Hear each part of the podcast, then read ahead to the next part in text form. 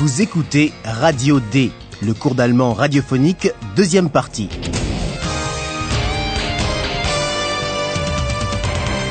Une collaboration de l'Institut Goethe et de la Deutsche Welle. Auteur Herat Mese.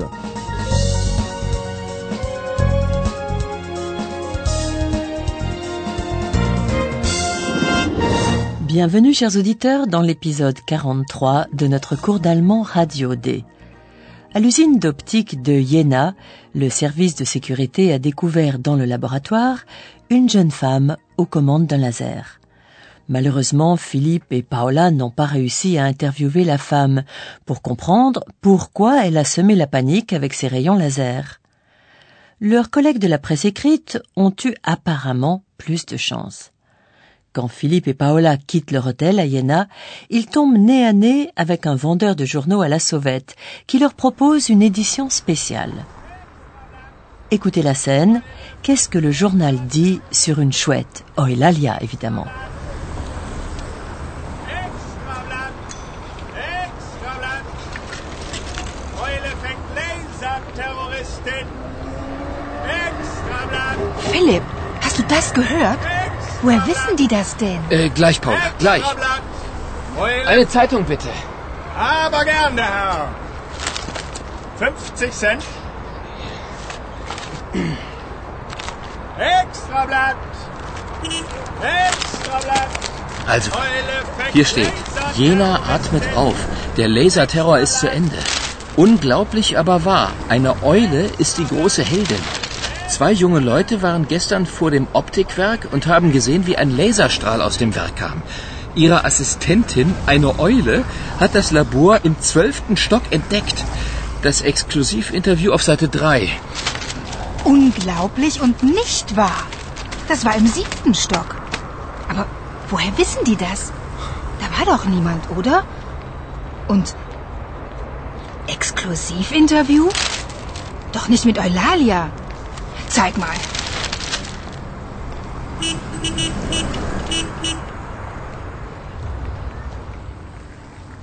Dans l'édition spéciale qu'il a achetée, Philippe lit qu'une chouette est l'assistante de deux jeunes gens et qu'elle a découvert le laboratoire au douzième étage.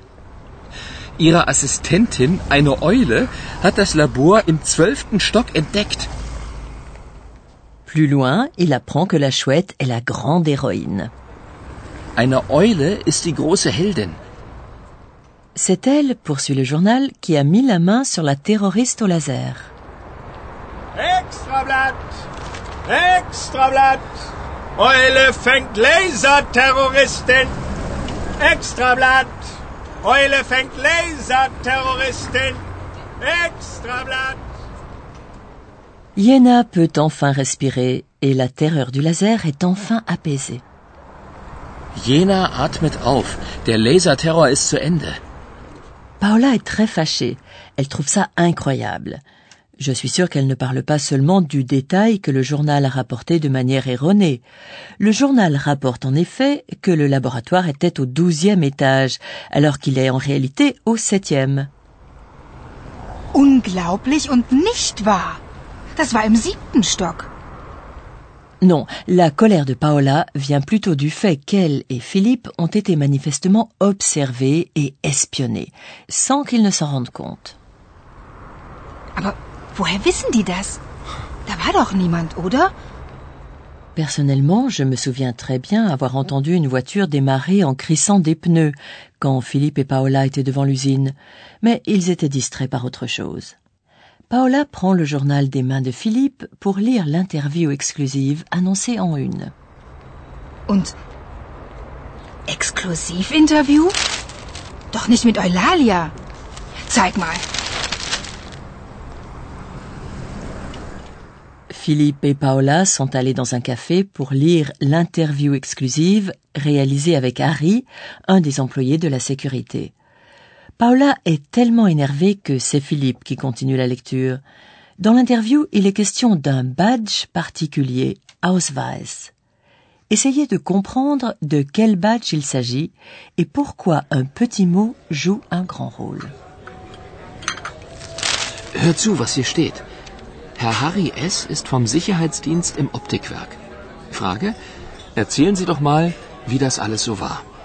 Harry, ich bin da hochgefahren, also in den siebten Stock, da wo das Labor ist, und bin dann reingegangen. Leise natürlich. Und da habe ich die Frau gesehen. Er sagt, er hat die Frau gesehen? Das erkennt man doch gar nicht in dem Schutzanzug. Warum regst du dich heute eigentlich so auf? Also weiter. Frage, was hat sie gemacht? Harry, sie stand da, also am Laser, und hat experimentiert. Frage, und was haben Sie gemacht? Harry, Ausweiskontrolle natürlich. Einen Werksausweis hatte sie aber nicht. Ich habe keinen mehr, hat sie gesagt.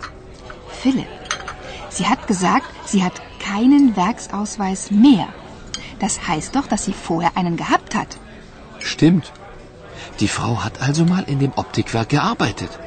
Und dahin gehen wir jetzt. Okay.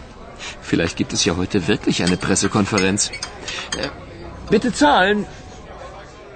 Avez-vous entendu le mot composé Werksausweis qui signifie badge d'usine? Einen Werksausweis hatte sie aber nicht. Pour obtenir un tel badge, il faut, comme vous le savez, faire partie du personnel de l'usine. C'est pourquoi l'employé de la sécurité a demandé à la femme son badge. Il cite la réponse qu'elle lui a donnée. Je n'en ai plus. Einen Werksausweis hatte sie aber nicht. Ich habe keinen mehr, hat sie gesagt. Et c'est grâce à ce petit mot plus, mehr, que Philippe et Paola ont soudain la puce à l'oreille. Cela signifie que la femme a eu dans le passé un badge et que donc elle a travaillé jadis dans cette usine. Philipp, sie hat gesagt, sie hat keinen Werksausweis mehr. Das heißt doch, dass sie vorher einen gehabt hat. Stimmt. Die Frau hat also mal in dem Optikwerk gearbeitet. Philippe s'est d'abord étonné de voir Paola s'énerver autant. Warum regst du dich heute eigentlich so auf? Philippe et Paola paient l'addition et filent à toute vitesse à l'usine d'optique, où suite à l'article dans le journal, il y a cette fois sûrement une conférence de presse. Und dahin gehen wir jetzt. Okay. Vielleicht gibt es ja heute wirklich eine Pressekonferenz. Äh, bitte zahlen. Philippe et Paola arrivent juste à temps pour la conférence de presse. Notez dans la prochaine scène ce qu'ils apprennent de nouveau.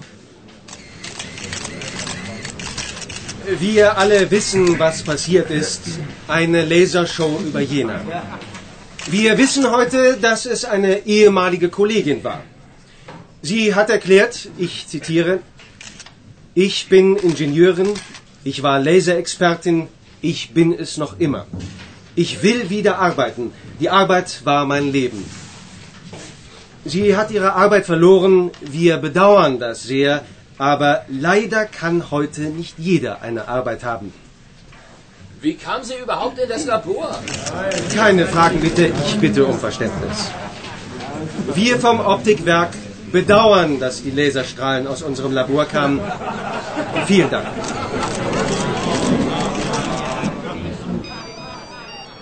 Bon, c'était plutôt une déclaration à la presse qu'une conférence de presse. Et comme aucune question n'a pu être posée, nous n'avons pas appris grand-chose de nouveau. Le show au laser, comme l'appelle ainsi le porte-parole de l'usine, est l'œuvre d'une ancienne collègue. Wir alle wissen, was passiert ist. Eine Lasershow über Jena. Wir wissen heute, dass es eine ehemalige Kollegin war. Cette dernière a expliqué les raisons de son action par son souhait de travailler à nouveau en tant qu'ingénieur. Le porte-parole cite littéralement ce qu'elle a dit, à savoir que le travail était toute sa vie. Sie hat erklärt, ich zitiere, ich bin Ingenieurin, ich war Laserexpertin, ich bin es noch immer. Ich will wieder arbeiten. Die Arbeit war mein Leben. La femme a perdu son emploi. Au moins, le porte-parole a l'air de le regretter. Sie hat ihre Arbeit verloren. Wir bedauern das sehr. Et voilà, c'est tout ce qu'il a déclaré. On peut supposer que la spécialiste du laser a voulu montrer ce dont elle était capable, mais je doute que cela soit un bon moyen pour retrouver son poste. Et à mon grand regret, nous n'allons pas pouvoir éclaircir davantage cette affaire. En revanche, voici enfin des nouvelles d'Oelalia, Écoutez lesquels. Vielen Dank, Jan. Jan hat angerufen. Es gibt gute Nachrichten, Philipp. Eulalia ist in der Redaktion. Es geht ihr gut. Nur ihre Augen will sie nicht aufmachen. Sie sagt, sie will überhaupt kein Licht mehr sehen. Ach, das ändert sich bestimmt bald wieder. Sie ist einfach viel zu neugierig. Eulalia ne veut donc plus ouvrir les yeux pour ne plus être éblouie par la lumière. Mais Philippe est sûr que cela ne va pas durer, car Eulalia est bien trop curieuse, neugierig, pour garder les yeux fermés. Ach, das ändert sich bestimmt bald wieder. Sie ist einfach viel zu neugierig. Comme nous savons à présent qu'Eulalia va bien, nous pouvons écouter tranquillement notre professeur. Und nun kommt unser Professor. Radio D. Gespräch über Sprache. Aujourd'hui, on a rapporté beaucoup de choses par des affirmations directes et indirectes. Je voudrais me concentrer sur ce à quoi il faut faire attention lorsque l'on veut, en allemand, rapporter les propos d'une autre personne. Vous allez donc nous parler du discours indirect. Tout à fait. Au discours direct, une personne parle par exemple d'elle-même et emploie le pronom personnel ich. Ich habe keinen Ausweis mehr. Si un autre locuteur rapporte ses propos, il ne peut évidemment pas dire ich. Exact. On emploie alors le pronom personnel à la troisième personne. Si ich se rapporte à un sujet féminin, le pronom personnel sera sie. Die Frau hat gesagt, sie hat keinen Ausweis mehr. Et si ich se rapporte à un sujet masculin, on emploie le pronom er. Ich habe die Frau im Labor gesehen. Der Mann sagt, er hat die Frau im Labor gesehen.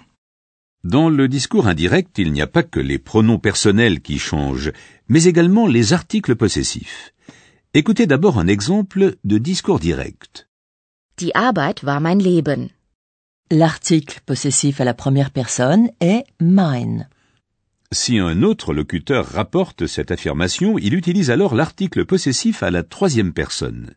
Et comme mein se rapporte ici à un sujet féminin, c'est l'article possessif ihr qu'il faut employer. Die Frau hat gesagt, die Arbeit war ihr Leben. Eh bien, merci, professeur. Quant à vous, chers auditeurs, je vous propose de réécouter maintenant une scène de cet épisode.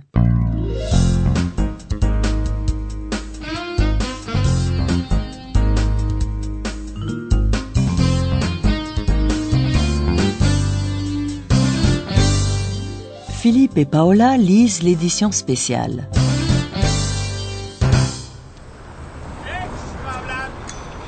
Extrablatt! Eule fängt Laserterroristin!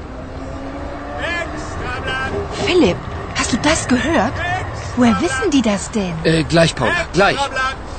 Eule... Eine Zeitung bitte. Aber gern, der Herr. 50 Cent. Extrablatt! Extrablatt! Also, hier steht. Jena atmet auf. Der Laserterror ist zu Ende.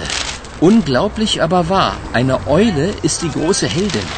Zwei junge Leute waren gestern vor dem Optikwerk und haben gesehen, wie ein Laserstrahl aus dem Werk kam. Ihre Assistentin, eine Eule, hat das Labor im zwölften Stock entdeckt. Das Exklusivinterview auf Seite 3. Unglaublich und nicht wahr. Das war im siebten Stock. Aber woher wissen die das? Da war doch niemand, oder? Und Exklusivinterview? Doch nicht mit Eulalia. Zeig mal.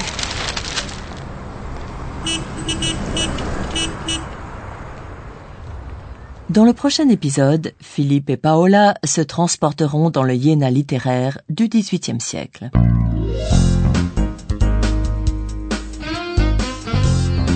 Bis zum nächsten Mal, liebe Hörerinnen und Hörer.